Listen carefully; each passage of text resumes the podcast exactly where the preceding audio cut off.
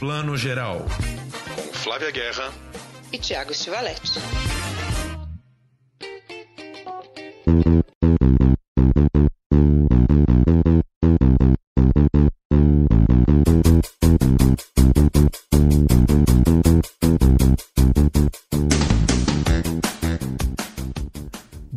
Boa tarde, boa noite para você que está escutando o Plano Geral, seu podcast de cinema, streaming, séries e filmes em todas as plataformas.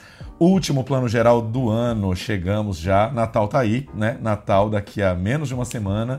Chegamos à última edição an do ano, onde vocês sabem a gente faz a nossa tradicional retrospectiva dos melhores filmes. Semana passada tivemos aí a de melhores séries, todo mundo escutando, comentando, né? Todo mundo dizendo também quais foram as suas séries preferidas, lembrando Injustiças, né? Uma série ou outra que eu e Flavinha esquecemos, porque também não dá para ver tudo, mas é isso aí. E agora, nessa edição, vamos aos melhores filmes e como todo ano a gente chama um convidado mais do que especial. Eu não vou encher muito a bola dele, porque ele, ele daqui a pouco ele vai falar. mas vamos apresentá-lo aqui. Nosso querido amigo Vitor Búrigo, do site Cine Vitor, que cobre absolutamente todos os festivais de cinema do Brasil. Vou exagerar, tá, Vitor? Aqui cobre todos os festivais, mas ele cobre quase todos. Ele e a Flávia estão em quase todos aí. E faz uma cobertura, assim, absurda, gente. Tem tudo lá. Eu tive agora com ele no Fecha Aruanda. Qualquer convidado, qualquer artista que tá passando, ele vai lá, grava vídeo, gera conteúdo para todo lado. Já falei demais, Vitor Búrigo, muito bem-vindo aqui ao Plano Geral. Muito obrigado, muito obrigado. Muito feliz de estar aqui com vocês, meus amigos queridos. A Flávia é uma questão de festival internacional, é outro nível. Eu ainda não cheguei nesse nível, entendeu? Eu ainda tô pelos brasileiros, que já tem muita coisa. Mas é isso. Que bom que a gente sempre se encontra nos festivais, a gente tá sempre nessa correria que a gente reclama, que cansa, cansa, mas a gente se diverte também. A gente adora é, esse clima de festivais e, e, dos filmes e curtas e longas e entrevistas e coletivas e muita coisa assim, mas é um trabalho árduo, mas muito divertido também. É isso aí. Eu, olha, gente, a gente se divide entre internacional, nacional. O importante é que a gente se vê no cinema, né? Porque, assim, eu digo sempre, São Paulo é uma cidade imensa, mas a pessoa quer me achar, ela vai lá nos cinemas. Em algum desses eu vou estar, entendeu? Pelo menos ainda tem isso. A gente se divide, né, Vitor? A gente no Brasil, a Flávia no exterior. A divisão é assim, mas é o que a vida dá, né? Exatamente. Tá, mas tá tudo certo, tá tudo certo. Eu, te, eu, tenho, eu tenho migrado muito pro, pro Nordeste, né? Então, muitos festivais do Nordeste Nordeste. Então a gente também está dividindo em regiões do Brasil. Thiago vai alguns, Flávia vai mundo afora. E aí, no final, a gente se encontra. Mas que também não é mal, né, gente? A gente sempre ama o Nordeste, por exemplo, agora. Tenho certeza que a Flávia amou conhecer a Arábia Saudita, mas uma reclamação óbvia que ela fez, que os torcedores da Copa do Catar também estão fazendo, é que não tem álcool, né? Flavinha queria chegar no final do dia tomar um drink, cadê o drink, né? Gente, não tem álcool. Assim, e não é que eu precise de álcool todo dia para viver, mas um dia ou outro, aquele dia longo que você quer abrir um vinhozinho, dar aquela relaxada gostosa, uma tacinha, gente. Como é que você vive uma vida inteira assim? Não vive, viu? Eu descobri que tem várias pessoas pessoas lá que fazem suas bebidas em casa. Aliás, eu acho que isso é uma coisa saudável, né? Você produz a sua, sua produção em casa, devia ser até legal, né? Mas aí isso fica para um podcast sobre outras questões aqui. Outras questões, vamos fazer uma edição especial só sobre isso. Antes da gente entrar na nossa retrospectiva de melhores filmes, temos dois assuntos da semana para tratar, porque a semana não nos larga, né? O dezembro não nos larga nunca. Precisamos falar de Avatar, como é que é Avatar, o caminho da água, não é isso? Isso. E as indicações do Globo de Ouro que saíram e cuja premiação acontece já dia 10 de janeiro. A gente vai estar em recesso, como todo mundo sabe, janeirão a gente tira aí de férias para também descansar, curtir uma praia. A gente volta só em fevereiro. Como a Flávia é a única pessoa realmente workaholic dos três aqui, ciente dos seus deveres, foi a única pessoa que foi lá, segunda-feira, na cabine do Avatar, encarar suas 3 horas e 10, 3 horas e 20 de duração. Então conta um pouquinho pra gente, Flavinha, de Avatar, o caminho da água. Olha, eu fui na cabine do Avatar, gente. Pode até ser, como é que diz? É dever, como você falou. Mas eu gosto mesmo do Avatar. Eu acho que eu sou uma das pessoas que é fã do primeiro Avatar. E eu fui para isso também. O que, que eu acho? Eu acho, tô até escrevendo sobre isso e tenho visto que vários colegas também pontuaram. Se você vai para literalmente, com perdão do trocadilho, mergulhar no universo, né? É um cinema de experiência, cara. Bota teu óculos 3D e vai. É quase esse mergulho mesmo, né? Livre ali nas águas de Avatar. Você vai curtir, porque é um cinema imenso, assim. Não, eu não tenho é, grau de comparação com o que o James Cameron faz com tecnologicamente com Avatar, e de juntar seres humanos, os avatares, essa, essa técnica, né, do caption, né, do capture, né, que captura os movimentos dos atores, depois funde e vira esse avatar. Eu acho que a gente nunca viu nada assim no cinema, desde o 1 e agora melhor no 2, com o fundo do mar, então. Já a trama, gente, para ser breve aqui, é uma trama clássica. É a jornada do herói, é o Jake Sullivan, né, que é o Chris que, que, volta, que é o ator, o primeiro ator, Sam Worthington, não Chris, o Chris, confundo ele com Chris, e, e, que volta agora já, né, totalmente Avatar com a Neytiri, que é a, a Zoe Saldanha, eles formam uma família, agora ele já tem tipo quatro filhos, uma adotada, inclusive, que é filha da Sigourney Weaver, que ninguém sabe, ninguém viu quem é o pai dessa criança, isso vai vir lá no 3, tem isso também. E um grande vilão do passado também volta. Acho que vocês vão deduzir quem é. Quem viu o primeiro vai saber, né? E aí, novamente aquela coisa. Pandora está sendo perseguido, os humanos vão voltar querendo todos os recursos naturais e colonizar a Terra dessa vez. A Terra não, Pandora. A Terra deu tudo ruim, tudo errado, acabar com a Terra. A gente não está muito longe disso. E aí Pandora vai virar a nova Terra. É para isso que eles voltam e tem a questão da vingança desse vilão que quer matar o Jake Sullivan. Basicamente é isso. Os jovens são introduzidos, aí tem a jornada do filho, que quer o respeito do pai e do clã, né? Tem a menina, tem a questão do mar, a questão do, do, da batalha final que sempre tem. James Cameron tem essa coisa que tem que ter batalha, obviamente, senão seria um grande filme de aventura para toda a família. Basicamente a trama é muito clara. O legal mesmo, sinceramente, é esse mergulho.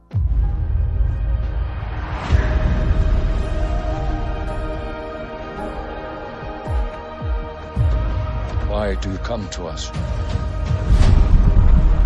I just want to keep my family safe.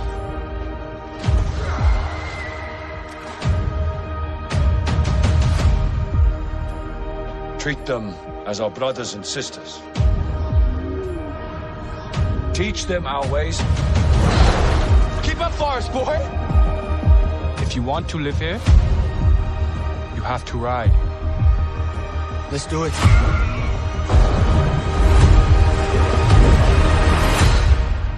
Just breathe. Breathe. Perguntas para você. São três horas assim de tirar o fôlego que passam suaves ou dá uma cansada? Não dá para filme de três horas não, não dar uma cansada, né? Pode ser uma obra-prima, gente. É difícil. Tem um ponto ali ou outro que eu acho que dá uma cansada e eu acho que é mais a montagem, sabe? Porque às vezes a montagem parece que tinha cinco horas o filme e teve que reduzir para três. Então tem umas horas que, que dá meio, ah, pera, tava aqui nesse núcleo, agora voltou para esse, pera, né? Então, então não flui, não acho que é tão fluida, com perdão do trocadilho de, de novo, porque né, estou falando de água, mas é, eu acho que a montagem podia ser um pouquinho mais acertada nesse sentido. Dá uma cansada assim. Mas tem um, um momento do filme que é o mais assim, nada, entre aspas, está acontecendo, que para mim é o meu momento preferido do filme, quando um dos filhos do Jake Sullivan tá no fundo do mar, que é um momento de puro deleite, assim, é delicioso. Mas é o seu momento preferido porque a gente é o quê? Velho, entendeu? É isso, a gente gosta do momento contemplativo. Era a minha segunda pergunta. Pra gente que eu e você que já temos mais de 40 anos e o Vitor que tem 22, é, como é que é pra gente, assim, é, é, você sente um filme um pouco infantil ou não? O lance dos efeitos especiais, o visual segura da mesma maneira, assim? Não acho que é infantil, não. Acho que ele é aventura mesmo. Ele é bem aventura para toda a família. E eu não acho assim que a molecada de até 10 anos vai curtir muito, não. Eu acho que é para 10 para cima, 12, sabe? Mais para essa, para essa geração.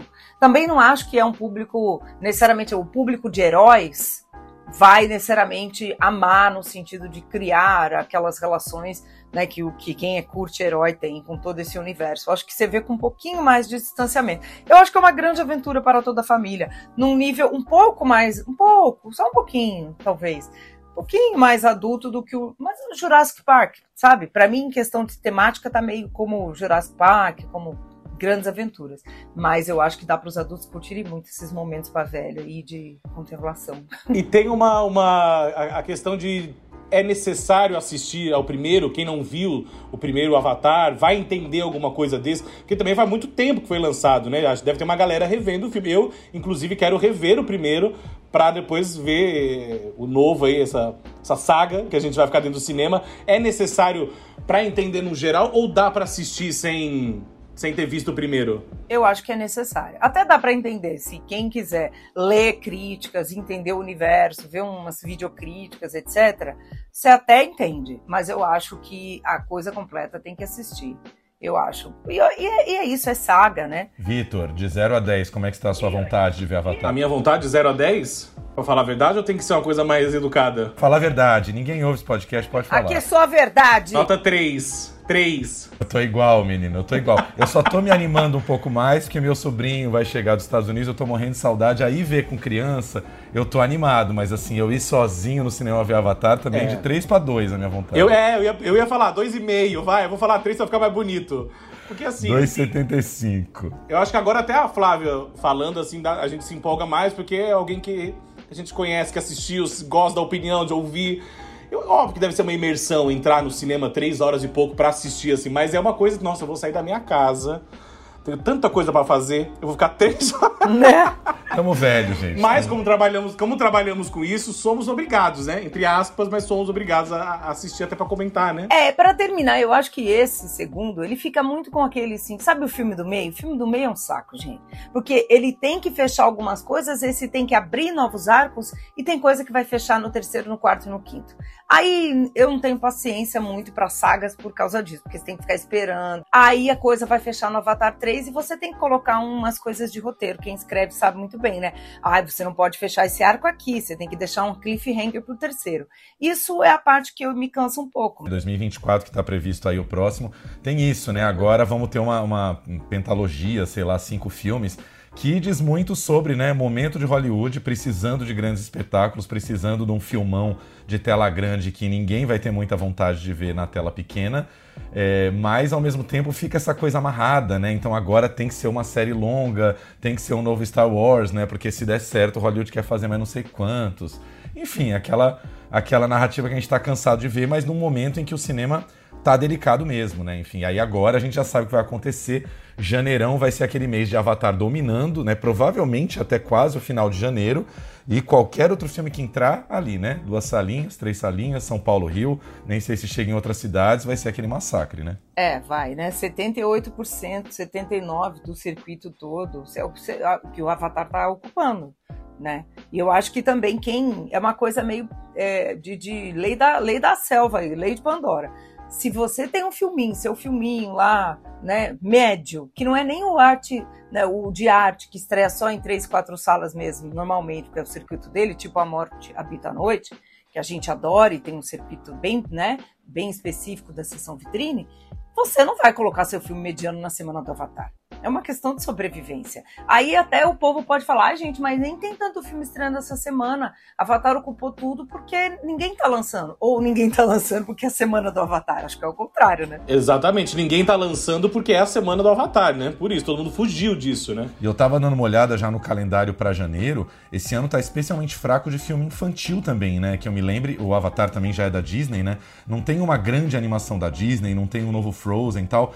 Então o Avatar vai ser meio filme para toda a família, se bem que não sei se é um filme tão indicado para crianças muito pequenininhas, né? Isso eu fiquei meio com dó, assim, de não tô vendo um grande filme de animação para as férias que seja para criança pequena, né? a família ali com seu já pré-adolescente, 12, 13, 14 anos, já vamos lá ver Avatar, mas abaixo disso também acho que é um filme meio porradão, né? É, eu acho, eu não acho, o Avatar não é para criancinha. Né? Eu acho que hoje em dia a molecada tá muito rápida, né, gente? Então, assim, com 9, 10 anos, a galera já tá assistindo. Tipo Jurassic Park, a molecada vê. Né? O primeiro que eu acho, por exemplo, mais sangrento, que é o melhor, né? Que é bom de verdade, eu curto, pelo menos, o primeiro. Então, eu acho que é meio isso. Mas a, a galera, acho que até 8 anos, 9, não é para eles. Apesar de que tem, tem uma menininha lá, caçula da família, que tem mais ou menos essa idade, mas né, não vai se identificar, não tem ponto de identificação. Com certeza. Então, Avatar, o Caminho da Água, já em cartaz no cinema. Outcast, that's all they see. I see.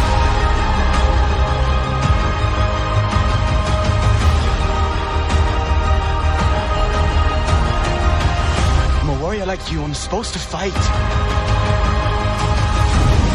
Protect the people.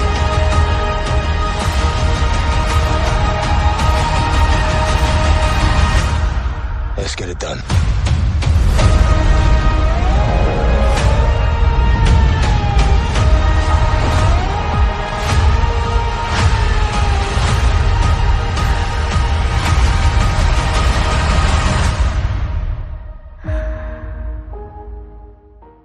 falando em Avatar, vamos falar rapidinho aqui um pouco sobre as indicações do Globo de Ouro, uma premiação aí que estava periclitante aí nos últimos anos, né? A Associação dos Correspondentes Estrangeiros de Hollywood sofreu fortes ataques aí pelo esquema de votação. Enfim, resumindo muito aqui, foi acusada numa reportagem do Los Angeles Times de ser uma associação bastante jabazeira, né? Onde os seus membros aceitavam todo tipo de jabá e promoção e viagens de divulgação dos filmes, e isso acabava muito refletido nas indicações do ano.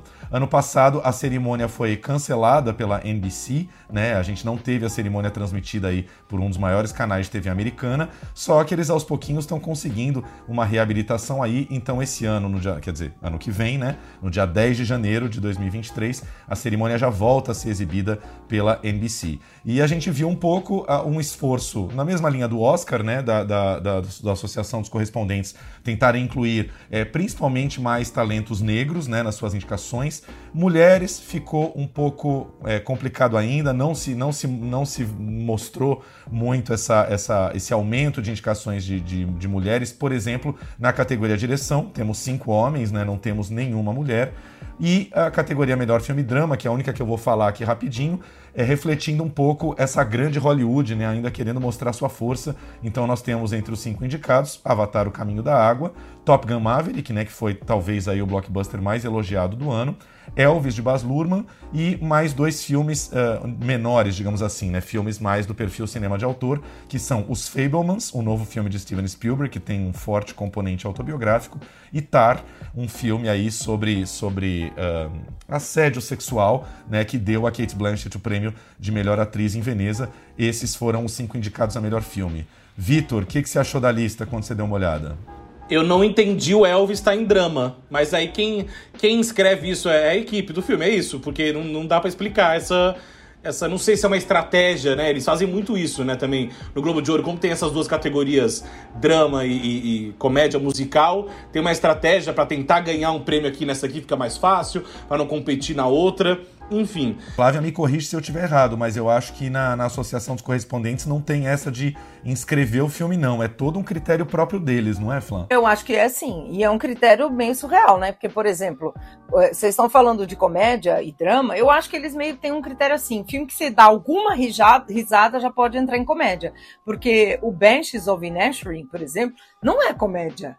O filme é uma fábula, etc., mas você até dá umas risadas no absurdo ali. A comédia não é, né? Eu também não acho o Tudo em Todo Lugar ao mesmo tempo uma comédia. Triângulo da Tristeza, você pode até, né? Mas assim, esses outros dois não. Então eu acho que eles também têm um critério meio assim: deu uma risada, eu já posso encaixar, sabe? Podia ser uma coisa a se pensar, obviamente eles estão preocupados em tantas mudanças depois de tantas polêmicas, de fazer uma categoria única de melhor filme como o Oscar trouxe aí no máximo 10 agora, né? Antes eram 5, agora pode ser até. Podemos ter até 10 indicados, então, porque eu acho que isso tem, tem gerado também polêmicas em outros anos. Agora, teve uma que aconteceu, acho que foi, não sei se foi. Agora eu não vou lembrar o filme, que todo mundo ficou meio passado, assim, que o filme tava como comédia. Agora eu não vou lembrar, não sei se vocês vão lembrar. lembro de Perdido em Marte. Perdido em Marte, todo ano exatamente tem. Todo esse. ano tem. Exatamente esse. Então é uma coisa a se pensar também, né? Eu acho que essas indicações aí são filmes que a gente vê que são filmes que, que, que estão é, no momento também, acho que eles mantiveram aí. E o Globo de Ouro sempre traz umas surpresas ali, outras ali, enfim, mas acho que a, a, a lista de indicados estrangeiros deve bater muito com as outras premiações também. Tem um resumo ali. Claro que gente, eu não sei também se o Marte 1 foi inscrito, porque eu sei que o Globo de Ouro, o país pode inscrever vários filmes, né? Não é aquela coisa, o representante brasileiro. Então, eu não sei quais filmes brasileiros e quantos filmes brasileiros foram inscritos. A gente esperava, torcia, sei lá, a gente quer, né, que o Marte 1 bombe nas premiações. Mas a gente sabe que é difícil também, Globo de Ouro é, enfim, é... Mas, no geral, eu acho que tem um resumão aí do que vai vir, pelo menos pra gente, né, o que vai começar a estrear agora aqui no Brasil. Então, vamos ficar atentos aí a, a, a esses filmes que estão chegando. Vamos falar rapidinho aqui, categoria Melhor Filme Estrangeiro, que realmente pode ser algum indicativo para o Oscar. A gente tem RRR da Índia, que é um grande épico aí de luta, de guerra, uma coisa meio Tigre e Dragão, que já está na Netflix. Temos Nada de Novo no Front da Alemanha, também na Netflix. Argentina 1985, que está no Amazon Prime Video. Close da Bélgica, né, que ganhou um prêmiozão em Cannes, passou no Mix Brasil, passou no Festival do Rio, ainda não estreou. E o Decisão para Partir, do Park Chan-wook, da Coreia do Sul, que estreia agora comecinho do ano, não lembro se 6, dia 10, dia 14, bem comecinho de janeiro. E é, é uma lista que a gente vê que cada vez mais os filmes estão disponíveis, né, pra gente, porque antes era uma, era uma loucura correr atrás desses filmes. Na própria mostra de São Paulo, né, a gente...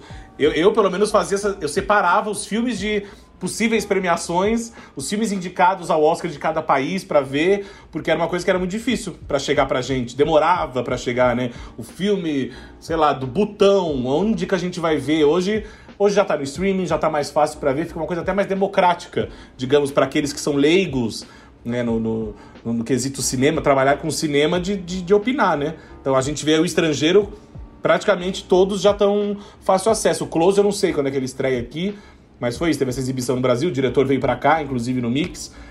Então acho que é o único que deve demorar talvez um pouquinho, não sei, mas os outros estão todos aí. Os filmes estão mais fáceis, né? O Decision to Live estreia acho que semana que vem, né? Ou é logo no é começo é janeiro, da semana? Começo de janeiro. Janeiro, janeiro, logo no começo de janeiro.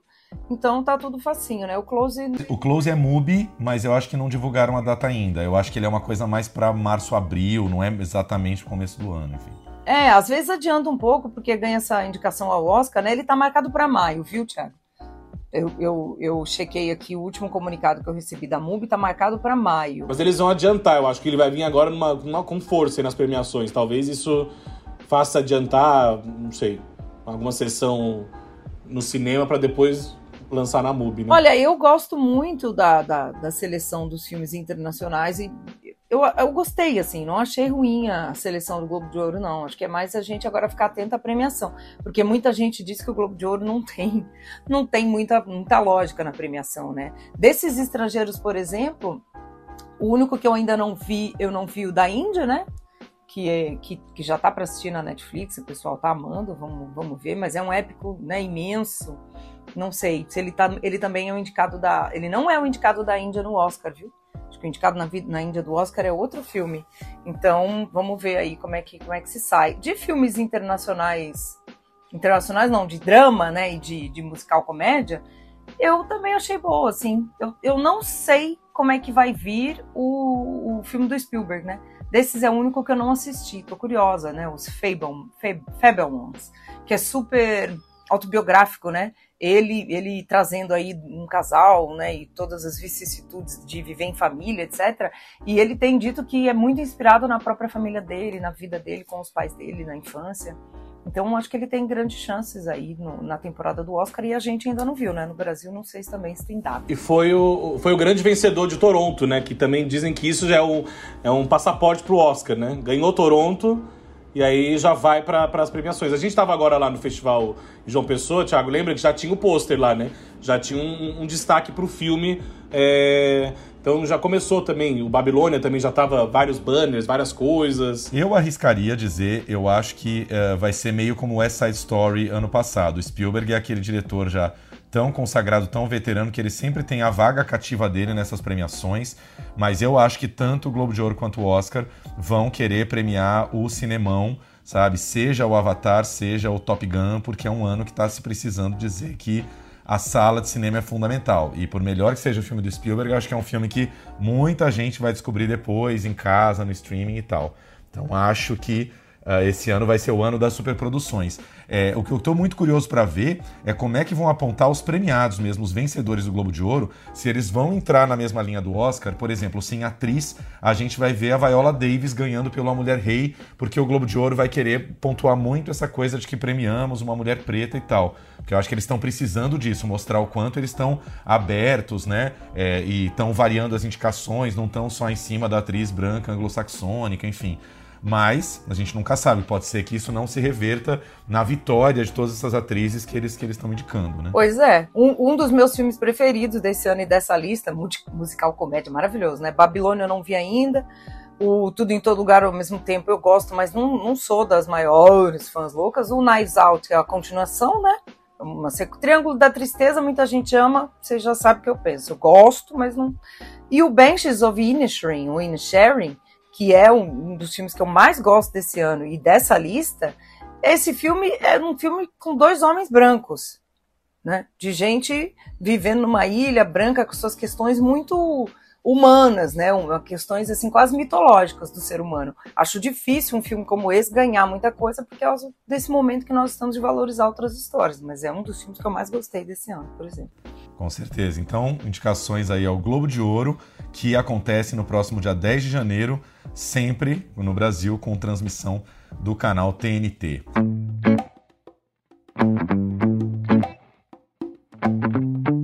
Vamos começar a nossa retrospectiva então. Tradicionalmente a gente dá o tapete vermelho, começo aí dessa, dessa listinha, para o nosso convidado, Vitor Búrigo. Estamos muito curiosos para saber os seus cinco filmes estrangeiros do ano. Se você quiser fazer suspense, começar do cinco para o primeiro, também pode, que é sempre, sempre bacana. Eu queria já deixar claro que uma coisa que eu faltei muito no, nos filmes estrangeiros desse ano, tá? De, tem muita coisa que eu não assisti, mas assim, quando eu estava lendo a lista, acabei até lembrando de alguns que eu não a gente confunde data, acha que era do outro ano desse, mas eu acho que também foram filmes muito marcantes, assim, ah, pelo menos os, os que eu vi. Né? Claro que tem vários agora. Esses, esses do final do ano aí, se eu não vi na mostra, eu ainda não consegui ver.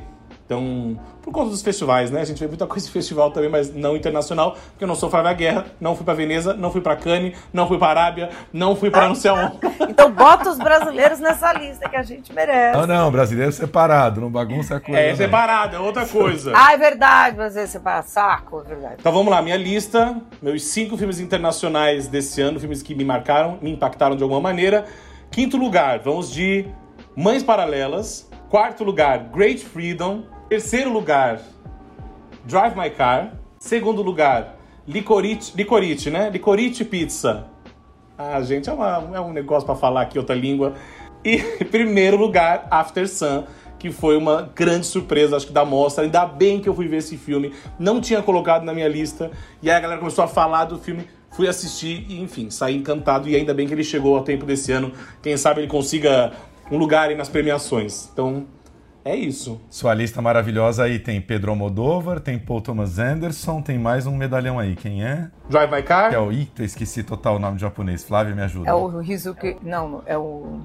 Rizuki Hamaguchi. Exatamente. Isso! É bom que velho se ajuda, gente. É, não lembra um, ajuda, um primeiro um nome, outro. outro lembra o outro. Não, eu tava dando um curso de cinema asiático, vocês sabem, vocês não estão entendendo quanto eu sofri com a ginástica para mudar do sotaque japonês pro coreano pro chinês. É difícil, não é fácil não. Muito boa a sua lista. É, e é difícil porque tem muita coisa, muitos filmes que eu não vi desse ano que eu acho que também poderiam entrar, mas eu consegui fazer esse resumão de, de filmes que realmente é, me marcaram muito nesse, nesse último ano aí, nesse lançamento, né? Fala um pouquinho, o Mães Paralelas nem foi um filme tão aclamado, mas você colocou na lista porque o filme eh, tocou seu coração. É, é, é isso. Acho que Almodóvar é um, é, um, é, um, é um dos meus diretores preferidos, assim. Então, quando vai assistir, já, já vou com uma expectativa. Independente de qualquer coisa, já vou com expectativa para ver o Almodóvar. E até quando eu não gosto, eu gosto, entendeu? Assim, tipo, é, só o fato de ver o trabalho desse diretor, o trabalhão que ele faz, o suspense ele faz muito bem feito. Acho que ele sabe dirigir ator muito bem. E, enfim, e aquele clichê todo de Almodóvar, as cores, a, as atrizes, as suas musas. Eu acho que ele faz isso muito bem. Mães Paralelas não é para mim o, o, melhor dele, nem, enfim, mas é um filme que, que me marca muito, sim. Então, por isso tá ali, Almodóvar. Espero você num próximo para estar tá em primeiro lugar nessa lista, viu? Pero não sei se posso permitir-me agora. Não é questão de se podemos permitirnos, é questão de que já está aqui. Yo no puedo perder esta oportunidad. Si dejo la compañía no volveré a trabajar nunca más. Pues vete de gira. Va a ser muy morena como tú. Es muy morena. En caso de duda, la única solución es hacerse una prueba. Yo no tengo dudas. Pero yo sí. Flavinha, o que achou da lista do Vitor e se tem algum filme da lista dele que já bate com a sua? Tem um que eu não vi e já amei, né? E, e vou correr para assistir, porque é o meu filme número um aí do fim de semana, não é Avatar, é After Sun. Porque esse é um dos que eu perdi na mostra, todo mundo ficou enlouquecido e eu enlouquecida com outros filmes, não vi. Mas o que eu já li desse filme, e eu tava outro dia vendo a lista do, da Time, e a Time colocou esse filme. Então, assim, esse filme tá pegando todo mundo, não só nós aqui no Brasil, mas americanos. Acho lindo quando isso acontece com um filme que é um filme pequeno, né, gente? De memória, de família, da relação dela com o pai, que coisa linda. Espero que ele seja indicado ao Oscar, que seja, como eu disse pro Thiago isso outro dia, que seja o Minari desse ano. E o Thiago falou: olha, eu acho que é muito melhor que o Minari. I love you. Love you.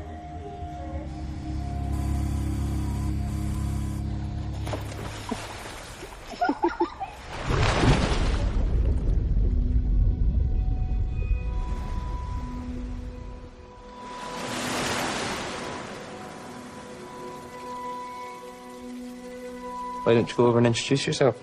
Dad, you know, they're like kids. Why don't you go over and introduce yourself? Hmm. Sophie, they're like old.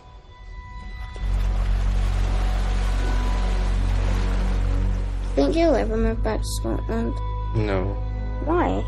There's this feeling once you leave where you're from that you don't totally belong. Ô, Vitor, só tem um filme que eu discordo total da sua lista, que é o Licorice Pizza, que eu sou louco por Paul Thomas Anderson. O filme me frustrou, achei um filme apenas fofinho, mas eu sei que é uma opinião é, polêmica e isolada, porque eu também tenho muitos amigos que foram ver na época do Oscar e consideraram que esse era o filme do Oscar, que devia ter ganhado mais prêmio e tal. Pra mim ficou apenas como um filme apenas fofo. Eu lembro que eu saí assim do cinema, precisei tomar um drink, os goró, porque eu tava assim bem frustrado. A desculpa pra beber é impressionante como cinéfilo acha uma desculpa pra beber. É falar que o filme é ruim, ele bebe. Porque quando o filme é muito bom, você também precisa comemorar e tomar um Como drink. precisa né? beber É isso. também, né? Se o filme é bom, se é ruim, a gente bebe.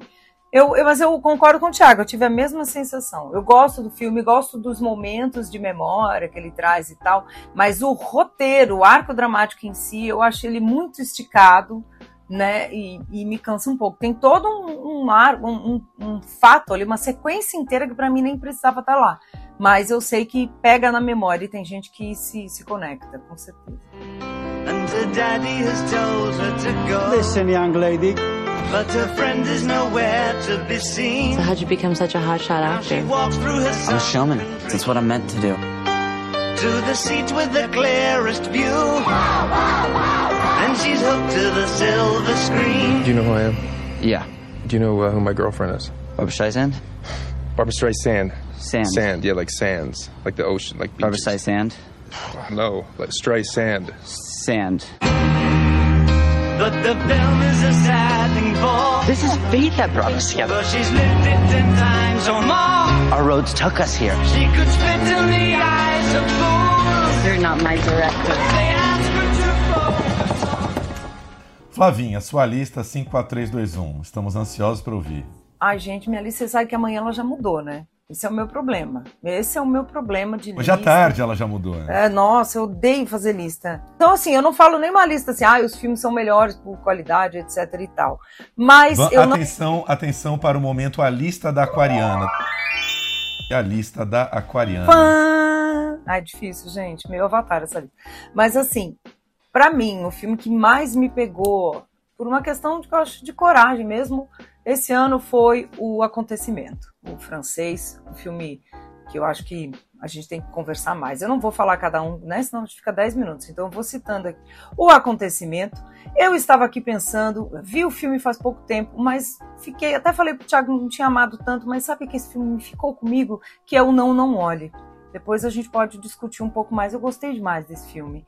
N1 Maestro, que aí eu sou suspeita para falar, mas esse filme me reconectou com toda uma história de cinema da minha vida, assim, que, nossa, me, me deixou muito emocionada.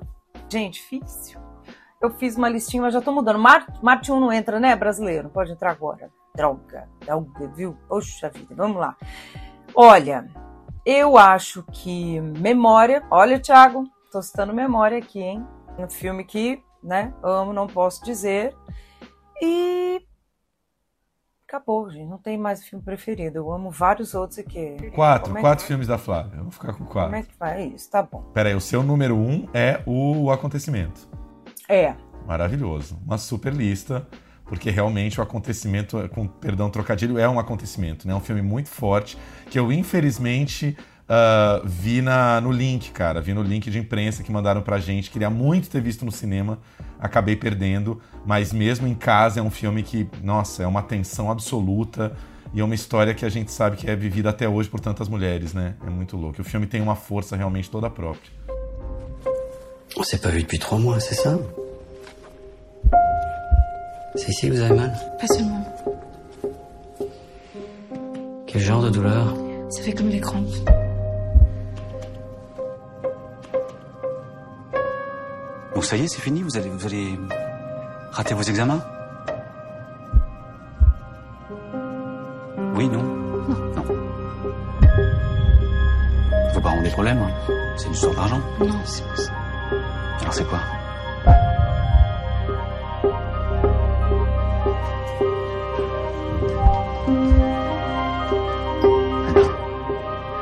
Faudrait mieux que vous notre monte. Je crois que c'est comme ça que tu vas les savoir, tes examens. Um desses filmes do ano que eu não vi, esse e o Não Não Olhe. Olha eu, que, meu Deus, que tragédia. Não me cancelem, gente. Mas é, eu queria muito ver. Tô muita, muito curioso. Muita gente falou bem do acontecimento, adorou o filme. Então, assim, até 31 de dezembro eu vejo. Eu acrescentaria o Drive My Car aí nessa minha lista, né? Já que tem mais uma vaga.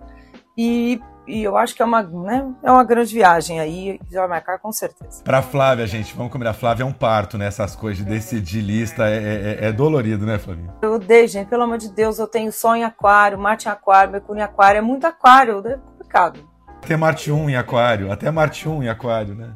Até Marte 1 em Aquário, gente, complicado isso. É difícil fechar a lista, entendeu? Mas é isso. Mas vamos lá, uma bela lista. Vou falar a minha aqui então, também foi bem difícil, né? Foi para aquela lista dos 10, ficou em 5. Vou me arrepender um pouco de filmes que não entraram, mas vamos lá. Quinto lugar, Argentina 1985. Acho que pelo, pela força política e pelo, pelo tanto que você vê esse filme, fala: Meu Deus, como a gente tem uma história tão próxima da Argentina.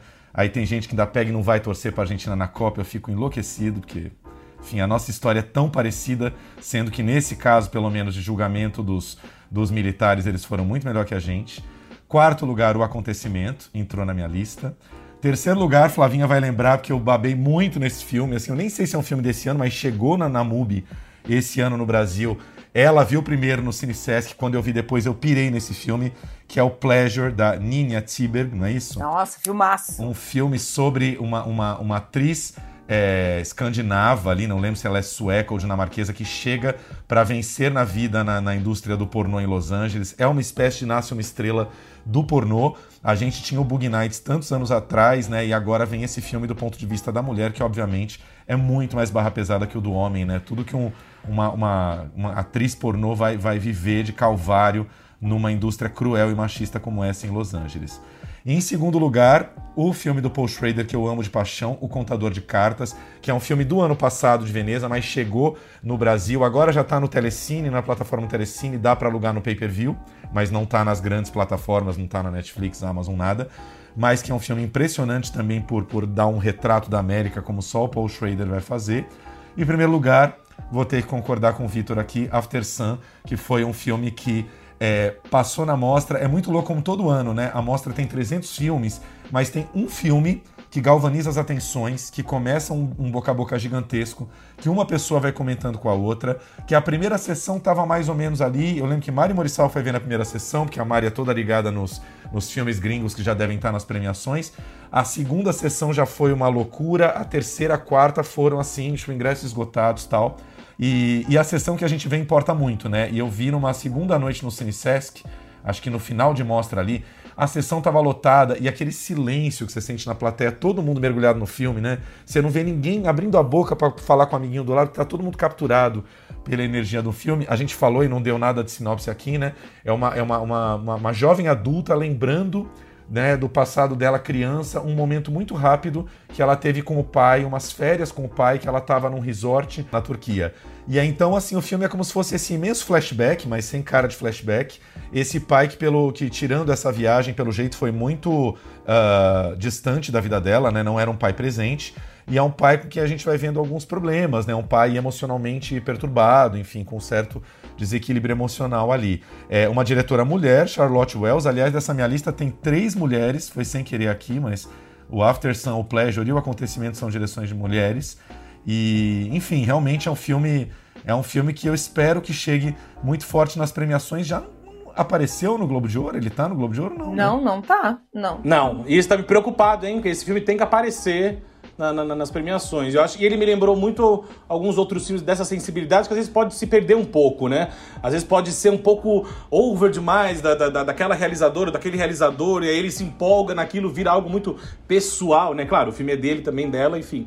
Mas é, eu acho lindo, lindo, lindo. É um filme, digamos, simples, bem entre aspas, mas é um filme que te toca quando acaba, tu fica olhando pros créditos e, e, e aquilo vai. Leva, né? A gente vem pra casa com ele, a gente sai com ele do então é, é, é lindo, assim, muito lindo também. Eu espero mesmo que esse filme ganhe todos os prêmios merecidamente. You know, I want you to know that you can talk to me about anything as you get older, you know?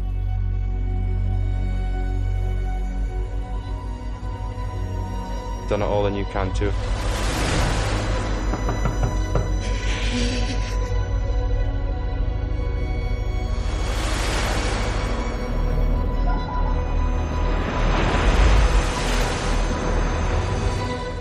Wish we could have stayed for longer.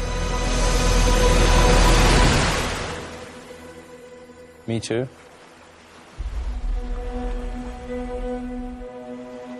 O After Sun tem ido bem nas, nas premiações independentes. O Gotham Awards ele foi super bem, ganhou o prêmio de revelação. Ele ele está cotado em outras mostras, é, outros prêmios para, é, paralelos ao Oscar, né, que estão nessa temporada. Então eu acho que ele vai culminar lá no Oscar, sim. Porque tem muita gente que vota no Oscar e que bate. E a gente está né, na temporada da galera assistir e entregar as, as votações aí. Total. E aí, assim, já que eu fiquei por último, eu também vou dar uma roubada aqui. Eu quero citar dois filmes que não entraram na minha lista e queria saber a opinião de vocês, porque eu acho que foram dois filmes bem importantes desse ano. Um eu sei que a Flavinha ama, outro eu não lembro tanto. Um deles é o Boa Sorte Léo Grande, que é uma fofura de filme, filme simples, mas que filme feminino maravilhoso, contando uma história que já devia ter sido contada há milênios no cinema e ninguém tinha contado, que é a história de uma, de uma mulher de meia idade, Emma Thompson, que sempre foi frustrada sexualmente na vida e decide contratar um garoto de programa para ter pelo menos um orgasmo na vida. Cara, aquelas histórias básicas que, como a gente não tinha muita mulher dirigindo, né, uma história dessas não tinha aparecido ainda. E o outro, aí já deixo para vocês dois comentarem juntos, é o Tudo em Todo Lugar ao mesmo tempo, que é um filme que é meio jovem demais para nossa sensibilidade, porque a gente é velho mas que eu acho que é um filme que levou o metaverso para o cinema de uma forma impressionante. É um filme que me estressa. Eu acabei o filme esgotado, assim, falando, meu Deus do céu, que montagem picotada e tal. Mas eu reconheci ali alguma coisa de nova, de falar, cara, realmente é, o cinema consegue absorver umas linguagens de fora e alguém conseguiu, né? Uma dupla de diretores conseguiu levar o metaverso para o cinema. Eu acho que o filme tem uma, uma força ali, apesar de me estressar completamente. E ele fica muito nesse, nesse meio do popular, do, do e vai para um cult. Ele, vai, ele, eu acho que ele transita muito bem, por isso que ele, esse sucesso todo do filme também. Teve um boca a boca impressionante dessa coisa do meu Deus que confusão, meu Deus que loucura, meu Deus que filme é esse. Um, outros amando, outros odiando. Eu acho que ele tá merecidamente também nas indicações. Eu acho que é um filme é, que ainda vai ser muito falado nessa temporada também, né, no próximo ano. Mrs. Wang. Mrs. Wang. Mrs. Wang, are you with us? I am paying attention. Now, you may only see a pile of receipts, but I see a story. I can see where this story is going. It does not look good.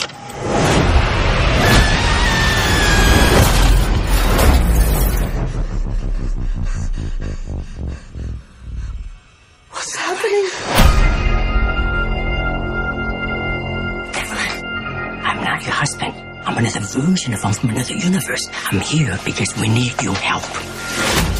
Very busy today. Uh, no time to help you.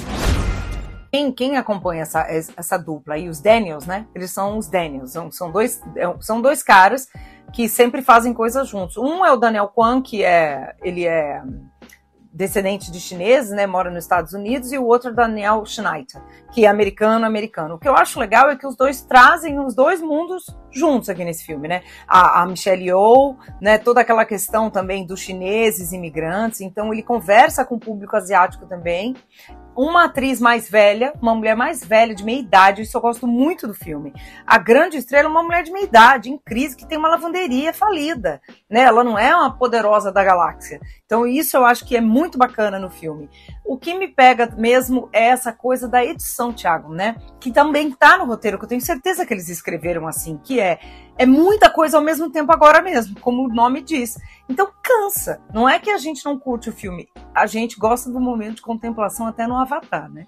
Então é isso. Esse filme não tem. Esse é o filme da nossa ansiedade 2022. Total, entendeu? Ele é um filme que, nossa, a gente não respira, ele não tem um respiro eu entendo, né, que era a pegada que eles queriam. Eles são os diretores, gente, para quem não, não, não, não, não soa alguma coisa quando a gente fala deles, porque eu acho que eles estão no segundo longa, mas eles são muito bons de videoclipe, e eu acho que o filme traz isso. Videoclipe é essa coisa que você tem que concentrar tudo em muito pouco tempo. Eles são diretores daquele clipe do Turn Down for What, sabe? O, o, o, que a gente acha que existe só o meme, né, do óculos escuro, né, o Turn Down for What, que a gente vai ouvir agora, vai entrar agora, vocês vão lembrar dessa música.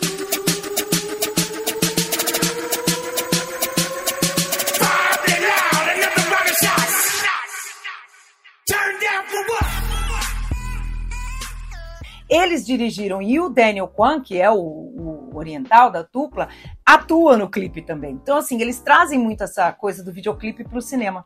Então, eu acho que isso é que talvez a gente, o Thiago é ligado no videoclipe, até roteirista de né, programa do Multishow de videoclipe. Mas eu sou mais assim e falo, é, cansei, queria um pouquinho mais de diálogo, um pouquinho mais de... Né? É isso, é o Daniel Kwan e o Daniel Scheinert, né? O Scheinert, Scheinert que estão indicados aí em melhor direção e roteiro também no Globo de Ouro.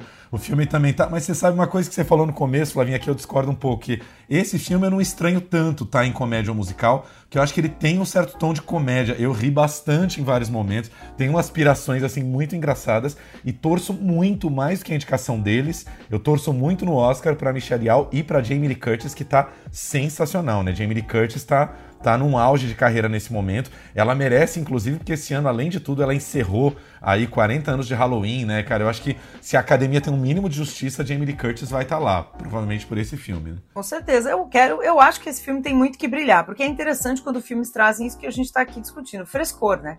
Ele tem algo novo, a gente não, não precisa amar para entender que o filme é importante e que o filme está fazendo né, coisas novas. A gente pode gostar mais do After Sun, mas esse filme tem um valor, um frescor, essa dupla, né, chacoalhando tudo aí. E, de novo, trazer a Michelle Yeoh, que é uma mulher que é a estrela de Tigre e o Dragão, né, que trouxe aí o cinema chinês nos anos 2000 acachapando tudo, usando também essa habilidade aí, né, de guerreira wuxia, né, num filme que é sobre uma mulher que é dona de uma lavanderia, eu já amei. Assim, só isso eu já, já dou uma indicação para esse filme. Com certeza. Então, essas foram as nossas, as nossas indicações, nossa retrospectiva de filme estrangeiro. Vamos para filme brasileiro agora. Vamos falar todo mundo das nossas listinhas, porque né, filme brasileiro acho que foi um ano muito bom, muito forte, muito brilhante para o cinema brasileiro, mas as nossas listas devem, imagino que estejam mais ou menos parecidas, então a gente vomita tudo e depois comenta tudo junto. É, Vitor, não pode trazer o festival que você viu, o filme que você viu no festival de Penedo? Ei, ainda não, tá? Ei, você traz quando ele estrear. Ei. Garota, garota. Aliás, tem uma reclamação fazendo nesse, nesse, nesse programa aqui, viu, nesse podcast, que era pra minha lista brasileira ser 10 e 3 estrangeiros, tá? Sacanagem ter 3 brasileiros só, mas vamos lá. 10... 10 brasileiros, você quer contemplar o cinema brasileiro inteiro, a louca, né? É, isso porque esse ano o, o, o, Tiradentes foi online, hein? Porque se tivesse visto em Tiradentes, tinha mais uns 10 filmes aí. Aqui não é grande prêmio de cinema brasileiro, não, querido. Tem que selecionar 5, entendeu? Eu vou evitar falar uma polêmica aqui, mas vamos lá.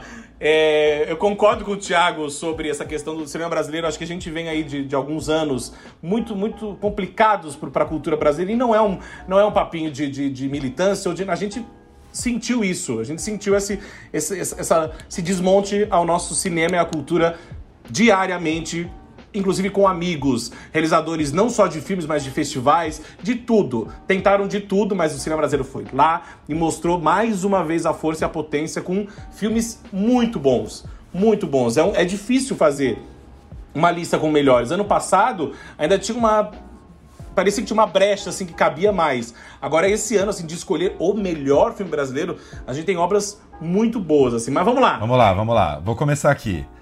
Número 5, medida provisória de Lázaro Ramos. Número 4, seguindo dos, todos os protocolos de Fábio Leal.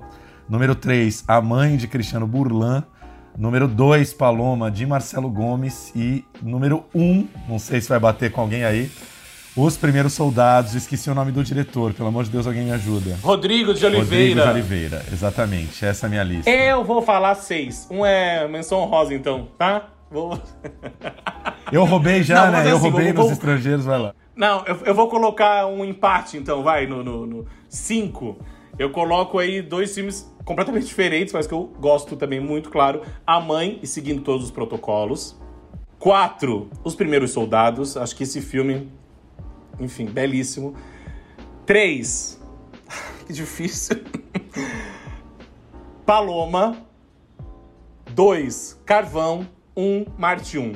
Maravilhoso. Flavinha, vamos lá, tem que ir agora. Chute. Vamos lá. Olha, o meu um, com certeza, é Marte 1. Né? Acho que é um filme que me ganha. Acho uma escolha, escolha maravilhosa nossa no Oscar. O meu dois é Carvão. Depois eu falo mais de carvão, mas eu adoro. Eu sei que tem gente que odeia o carvão e entendo onde que as pessoas odeiam estão odiando. Acho, acho interessante esse debate que está rolando sobre o filme. Eu não entendo. Né? Mas Aqueles. eu entendo. Eu, eu, entendo as observações. Eu entendo. brincando, eu entendo. tô brincando. Olha, Três Paloma, que é belíssimo. Tá igual, também, hein? Nosso, nosso pódio tá igual. Né? Maravilhoso. Eu trago aqui o Racionais, né? Eu acho que o Racionais das Ruas de São Paulo para o Mundo, que estreou só na Netflix, é um filme que conversa muito comigo pela minha formação, assim como pessoa também, sabe? Então, eu, eu amei demais esse filme. Esse filme tem que estar para mim. E eu colocaria aqui também, não é em ordem, tá? Vocês estão todos ordeiros aí. Eu tô colocando pode ficar girando, porque eu acho que estão todos meio no mesmo patamar, assim. Só o Marte 1 que eu destaco mesmo, que é meu número um ali. E o Medida Provisória, que eu acho que é um filme, é o filme que aconteceu, né? Eu, como a gente fala de outros filmes que são acontecimentos no cinema internacional, acho que a gente tem também que falar dos acontecimentos no cinema brasileiro. E esse filme que tenha mais um, que todo ano, todo semestre, todo mês, tenha uma medida provisória no nosso cinema. Olha, a gente orbitou em torno dos mesmos filmes, mas eh, se eu não me engano, memorizando aqui a lista de vocês, eu acho que o único que está presente nas três listas é o Paloma. Eu não coloquei o Marte 1, Flávia não colocou os primeiros soldados e acho que Vitor não colocou algum ali. Medida provisória, não foi isso? É isso. E eu acho que assim, o Paloma, ele. Marcelo Gomes traz aquela sensibilidade dele também, que ele já traz no, nos outros filmes dele. E, e, eu fiquei impressionado com o trabalho da Kika Sena, essa atriz incrível. É, eu, eu acho que é, é muito bonita essa história, né? Do, do, do, do filme, né? Paloma. É tão bonito ver é, essa, essa mulher com aquele, com aquele sonho, mesmo diante de tantas dificuldades, aquele olhar dela de, de, de, amor, ela tá apaixonada, ela quer casar e ela passa por várias coisas e ainda assim ela não desiste, sabe? Então, essa, essa construção que, que, que o Marcelo faz da Kika e a Kika, obviamente, com seu talento, imprime isso na, na, telona, eu acho lindo demais. E como o Marcelo filma também essa história, aquelas pessoas, aquele local. A gente tem ali aquela, aquele trio também, que me lembra muito o trio de Pacarrete, que tem as três. Ali a gente tem as três também, que, que acho que é a Kika, a Suzy, e eu esqueci o nome da outra atriz, inclusive eu esqueci durante a entrevista e esqueci agora de novo, perdão. Suzy Lopes, Suzy Lopes, que é uma atriz paraibana que tá estouradíssima, maravilhosa, tá em Mar do Sertão, ela tá incrível fazendo tudo no momento.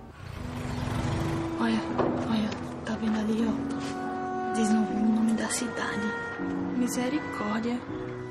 Quero saber disso aí não, viu? Quero saber da minha moto nova, viu? A gente vai casar sim.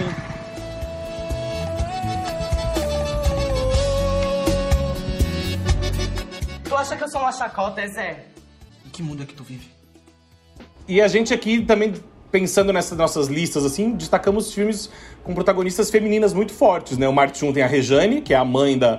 E, e, e, tanta coisa acontece ao redor daquela mulher no Marte 1. O Paloma, o Carvão, a mãe, né? E os primeiros soldados, se a gente pensar que temos o Johnny Massaro, mas a gente tem a Renata Carvalho também, que é outro acontecimento em cena que já tinha vindo aí do, do Vento Seco também no cinema, tô falando, né? Porque ela já tem uma carreira aí longa é, enfim, então acho que é, é uma boa safra do cinema brasileiro desse ano. Vai ser difícil fazer essa lista também de todo mundo aí. Acho com certeza. Essa, essa, essa lista tá ali. A gente podia fazer uma lista dos 10, tá vendo? Porque eu também acho Os Primeiros Soldados filme lindíssimo. A Mãe, não citei aqui no meu pensamento randômico, mas também. Um filme lindo, né?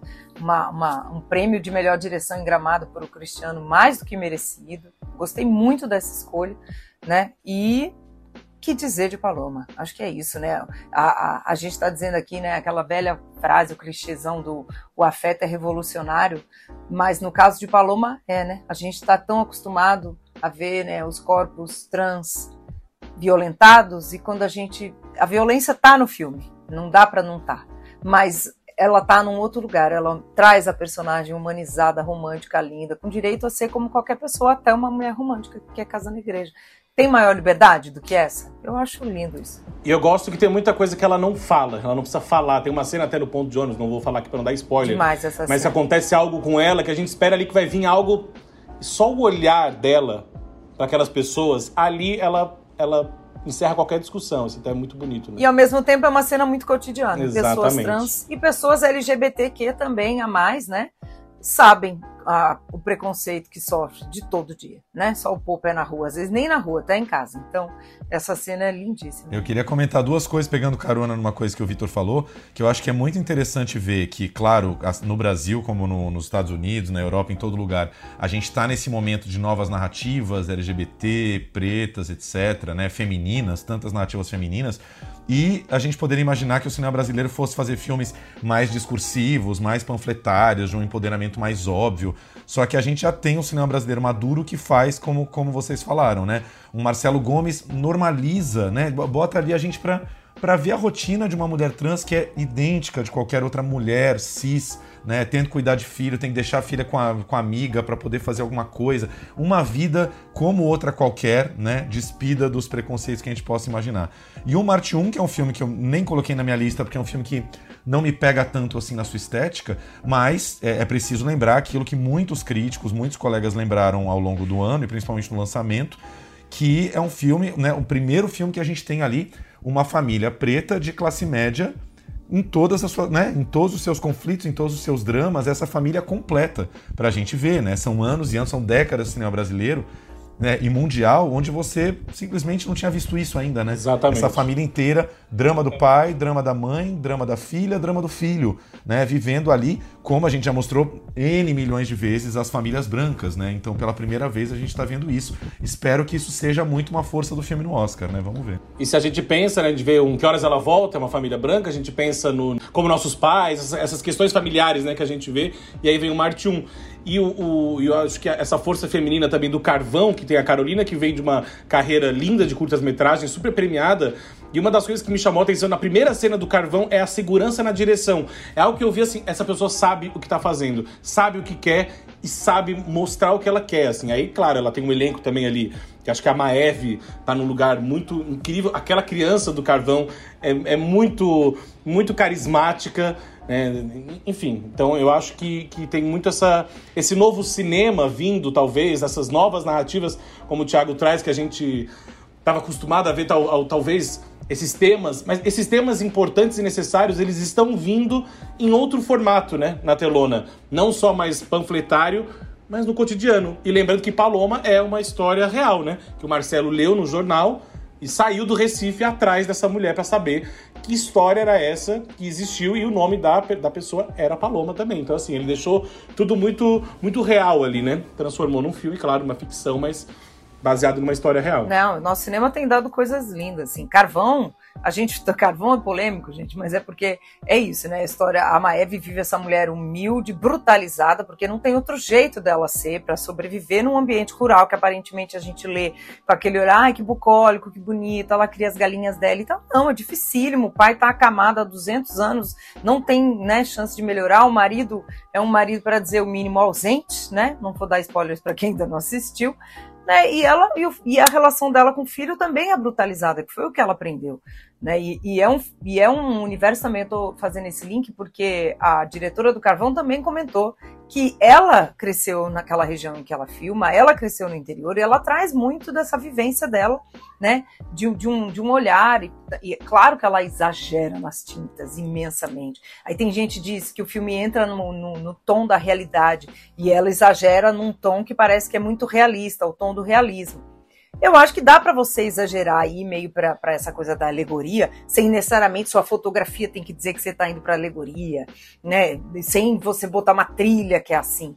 Dá mais esse tilt na cabeça das pessoas e tá dando essa polêmica por causa disso, né? As, as coisas mais gritantes do filme são filmadas com uma cara de realidade, né? E não que não exista, né, aberrações dentro da realidade. O Brasil é esse país, né, em que a realidade muitas vezes é surreal. Né?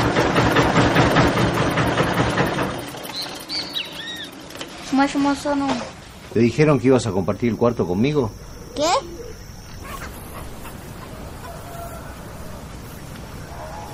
Você tá falador hoje, né? Tá feliz, né? Que isso? Essa bomba vai explodir. E só para comentar rapidinho aqui os primeiros soldados que eu coloquei em primeiro, o Vitor colocou acho que em quarto, se eu não me engano, que é um filme que nem todo mundo ouviu falar, teve um certo destaque na imprensa ali quando foi lançado, mas é um filme muito pequeno, que ficou muito rápido em circuito, que já tem esse título que acerta demais, né? Porque os primeiros soldados são os primeiros soldados da guerra contra a AIDS e o HIV nos anos 80. Então, um grupo de amigos gays. Que cidade, Vitor? Você lembra? Vitória, é Vitória. Vitória. O diretor é de lá também. É Rodrigo é de lá, exatamente. É. E aí os protagonistas são o Johnny Massaro e a Renata Carvalho, que é uma, né, uma atriz trans que está brilhando aí né, há, há já há alguns, algum tempo. E aí, enfim, é, vou dar um levíssimo spoiler aqui, mas acho que ajuda a interessar ver o filme, porque esses amigos vão meio se proteger e arrumar um espaço deles ali para para se tratar e se cuidar e tentar, enfim, né, ter acesso a um mínimo de tratamentos que já estavam rolando no exterior, mas não chegavam uh, no Brasil, né? A gente ainda estava naquele momento, né, pós-ditadura, anos 80, uma coisa meio nebulosa. E é um filme tão delicado, né, tão sensível, que mostra uma, uma solidariedade, solidariedade imensa é, da, da, das vítimas de HIV e dos seus amigos e das pessoas em volta, com familiares que abandonam, né? Porque tem aqueles familiares que, né, meu filho morreu para mim porque é gay ou agora tá com HIV, não quero saber. Então, é uma pequena comunidade que se protege num filme tão pequeno, uma produção minúscula, né? Um filme que você vê que é feito com pouca grana tal, mas a mesma coisa que o Vitor falou do, do Carvão, né? Você vê um olhar diretor ali muito claro do que ele quer contar e ele conta com a maior sensibilidade. Né? É isso aí. Para terminar, eu queria só citar um filme que não está aqui nas nossas listas, mas eu estou vendo que a gente né, tá, tá sendo muito variado. Uma menção honrosa aqui para Viagem de Pedro, de Laís Bodansky, porque é mais um caso de um filme que é uma outra proposta, um cinema histórico brasileiro que a gente faz pouco, histórico de fato, né? Não é assim há 70 anos, ditadura, né? E mesmo assim acho que a gente devia fazer mais. Mas é Dom Pedro, né? Essa viagem de volta dele a Portugal e tudo que a gente não entende, não processa e não estuda de fato sobre o nosso cinema, contado de um jeito muito cinematográfico, pessoal ali, de um ponto de vista muito muito interessante que a Laís trouxe com o Cauan Raymond, que também, né, ousa nos projetos.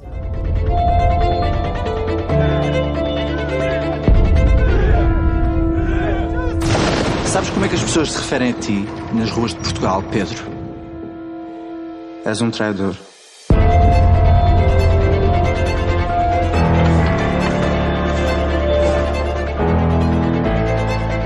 O senhor sabe o nome disso que eu tenho? Não tem um nome específico. Vai passar. Você quer tentar novamente hoje? Tô cansado. A morte tá perseguindo você. Tem uma pessoa que gosta muito de você, mas tá querendo levar você pra lá também. E, e só lembrando aqui, eh, a gente falou tantos filmes, acho que a maior prova da, da força do cinema brasileiro nesse momento é a gente ter filmes minúsculos como o filme do Fábio Leal, seguindo todos os protocolos que é feito dentro de um apartamento, até uma medida provisória, que a gente nem comentou muito, mas que, como a Flávia bem lembrou, foi o blockbuster, digamos assim, do cinema brasileiro esse ano. A gente está num momento muito ruim de blockbuster, né? Perdemos Paulo Gustavo, a, a nossa comédia popular não está nos seus melhores anos desde que o Paulo Gustavo foi embora, né? Tá, estamos precisando aí criar uma nova estrela da comédia que faça milhões de bilheteria nas salas.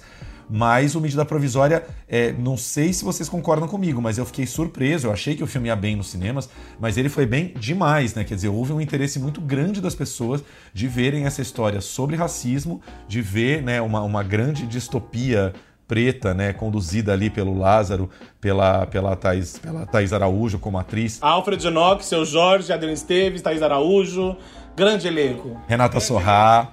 Grande elenco, mas enfim, é isso, um filme com produção, né, com grana ali para né, vários cenários e tal, uma grande distopia. É, o filme tem sua força, né? Um filme que, que, que te tira da cadeira no cinema ali pelo que está acontecendo. E teve um interesse gigante de ver esse filme em salas. É. Assim, acho que o Medida Provisória conseguiu um pequeno milagre nesse ano tão difícil para salas. Né? É, o, Eno o Enoque Carvalho é diretor, junto com o Matheus, do curta Inabitável, que também bombou aí no ano passado. E aí, agora só aí o Pernambuco aqui, seguindo todos os protocolos, sabe, Leal? É um filme que eu acho que eu esperava outra coisa e eu fui completamente surpreendido. Eu achava que ia ser um filme de pandemia mais pesado, digamos, que eu acompanhava o Fábio nas redes e ele, e ele isolado em casa, ele fez fazer meio que um diário assim nos stories e tal. Então quando eu assisti, foi de uma leveza, ainda que contextualizado num momento muito tenso, né? Questão de saúde no, no mundo, no Brasil. E eu acho que o Fábio traz essa. Como ele fez nos outros curtas dele, também nos outros filmes. Então eu adorei o seguindo todos os protocolos. Eu acho de uma originalidade no filme de pandemia, que vimos tantos filmes de pandemia feitos em Zoom, Google Meet e etc., que ele, ele traz esse, esse, esse respiro, esse, esse alívio de ver algo é, enfim, divertido, digamos, na tela no momento tão, tão delicado que a gente passava, passa, passando. Com certeza. Seguindo todos os protocolos, lembrando que foi um dos filmes da sessão vitrine esse ano. A gente tem um especial sessão vitrine, uma grande entrevista com o Fábio, publicado em 28 de junho, só para quem tiver interesse aí em ver o filme. Se eu não me engano, o filme já está no pay-per-view da vida ou no site da vitrine, enfim, né? Ele saiu dos cinemas faz tempo, acho que já é possível vê-lo em casa. Se eu não me engano, é um filme que já está acessível por aí. Assistam, assistam. Com certeza. Como transar na pandemia de Covid-19 com, com segurança. Eu achei um jeito da gente fazer sem correr risco é, da própria prefeitura de Nova York que eles lançaram aqui uma, um, sei lá, um guia de sexo durante a Covid-19. É, seja criativo, com as posições sexuais e as barreiras físicas. Isso quer dizer o quê? A gente não vai se beijar então? Não. Vamos para os filmes de festivais agora. Podemos abrir com quem? Ih, agora começa. Agora eu quero ver. Só, só para só contextualizar aqui, são filmes que a gente viu nos festivais de cinema que ainda não estrearam no circuito de salas, nem estão disponíveis no streaming. Então, esse momento vai ser um momento um pouco que vem por aí, né? Filmes que a gente adorou nos festivais e que espera, né, fortemente que estreiem ou sejam lançados em algum lugar, seja tela grande ou pequena em algum momento, em 2023, para que a gente possa ver. Quem começa? Então vamos lá. Não, acho que filmes de festival eu. Começo com um filme que passou, acho que no outro ano, mas ele ainda tá rodando festivais, então ainda vale pra esse ano, viu? Que é A Praia do Fim do Mundo, do Petros Cariri, com a Marcélia Cartacho. Filme belíssimo, preto e branco. Enfim, trilha sonora, som, foto. E Marcélia Cartacho, é... ela sendo estupenda como ela é em qualquer papel, se transformando a cada filme. A Filha do Palhaço, do Pedro Diógenes, que não estreou, também vi no Cine Ceará. Adoro, tem momentos dele musicais ótimos e, e, e o Demick Lopes arrasando, que ele é o filme, ele é o protagonista. E Noites Alienígenas, que foi o grande vencedor do Festival de Gramado. Passou também gostoso, passou aquele outro que Flávia tava e aí, em algum lugar, acho que Belém, não sei, enfim. Mas já não sei mais onde essa mulher tava, se era Brasil, se não era. Mas são três, três longas que eu acho que vem aí, podem vir com, com muita força, que foram três longas muito premiados também. E eu queria fazer aqui, ó, dois curtas-metragens, que eu amo curtas-metragens. Infantaria, que inclusive foi anunciado aí no Festival de Berlim. Primeiro filme brasileiro pro Festival de Berlim é o Infantaria, o curta-metragem é, de Alagoas, da Laís Santos, que é muito bonito esse filme. E o Fantasma Neon, do Leonardo Martinelli, do Rio de Janeiro, também, que ganhou Locarno. É um curta que tá rodando aí vários festivais. Então, eu tinha mais para falar, mas eu vou parar aqui, para não ficar longo. Maravilhoso. Bela lista e bem, bem verde amarela, né? Bem brasileiro. Ainda botou mais vários filmes. Eu só falei brasileiro aqui. Só falei brasileiro. Ele só vai em festival brasileiro. O Vitor mal pisa na Mostra Internacional de Cinema. Ele gosta do Brasil, gente. Vamos lá, gente. Foi difícil também escolher três. É, basicamente também, vou, vou, encher o saco da Flavinha igual, igual o, o Vitor enche, assim, né? Não, não tenho ido muito a festivais internacionais. Então, assim, o lugar onde eu vejo filmes gringos que não foram lançados é na Mostra Internacional de Cinema. Então, três filmes que eu vi lá e que me surpreenderam demais. Uh, o primeiro é Conto de Fadas, do Alexander Sokurov, ou Sokurov, que é um diretor que eu amo de paixão, diretor russo, né, do Arca Russa, vários filmes aí. Tá com 71 anos. E, cara, fez um filme impressionante. Já fiquei com a orelhinha em pé na sinopse porque ele simplesmente fez um grande sonho em preto e branco, onde no céu ou no purgatório, em algum lugar, se encontram o Hitler, o Stalin, uh, o Churchill e Jesus Cristo se encontram nesse grande céu ou purgatório.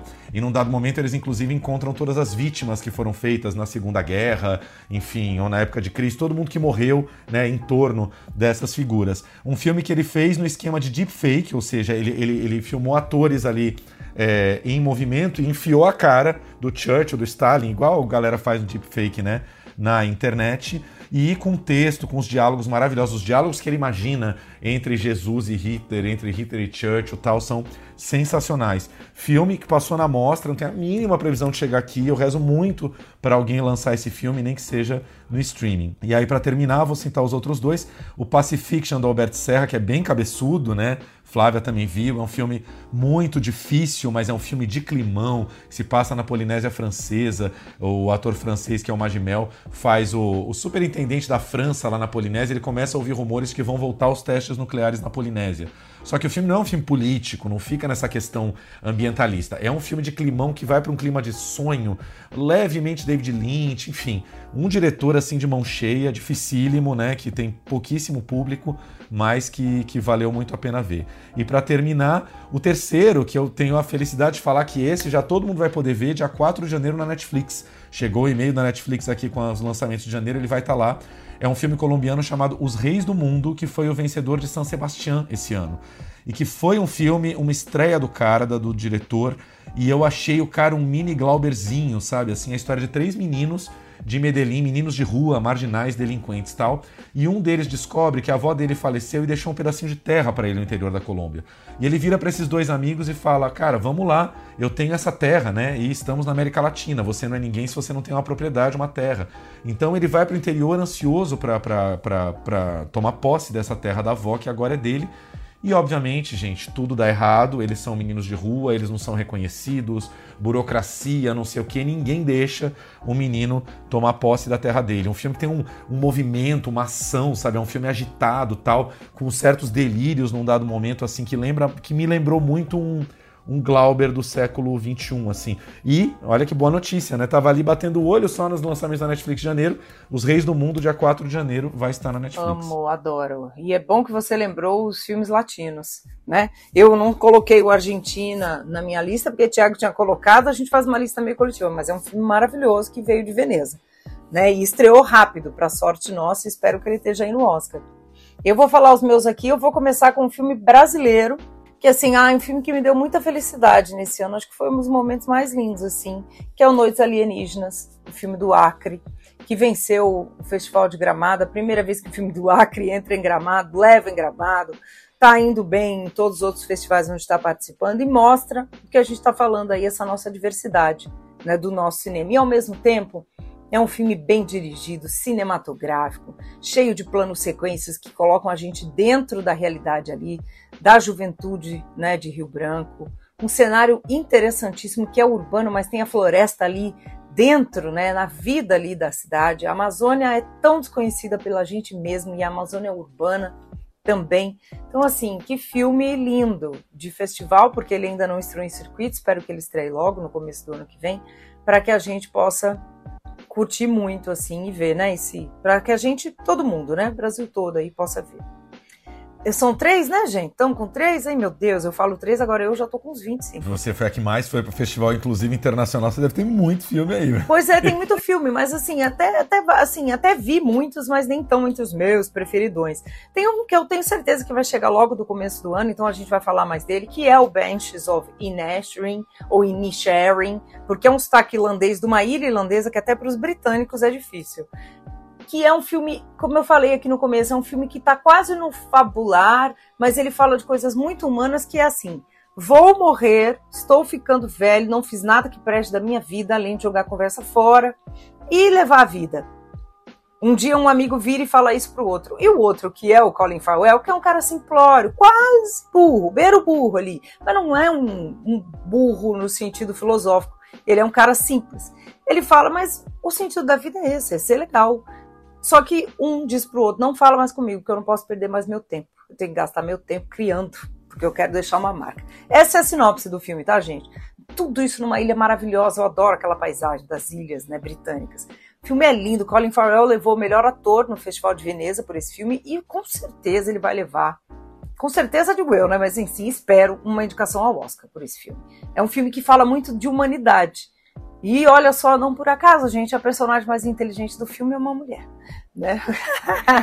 Os dois homens ficam lá se, né, se batendo. É um filme delicioso, está indicado ao Oscar, Oscar não, como a gente falou, Globo de Ouro de comédia, não acho exatamente mais comédia, eu entendo onde é que está o riso nesse filme. Mas ele vai de, de uma coisa meio fabular quase para uma tragédia grega.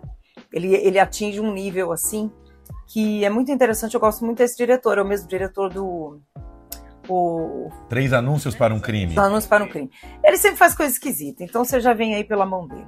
Para terminar, eu vou terminar com um filme. Eu posso citar aqui o, o Io, o filme polonês, diretor mais velho em atividade que estava em Cannes, que é o Jerzy Skolimowski, o polonês.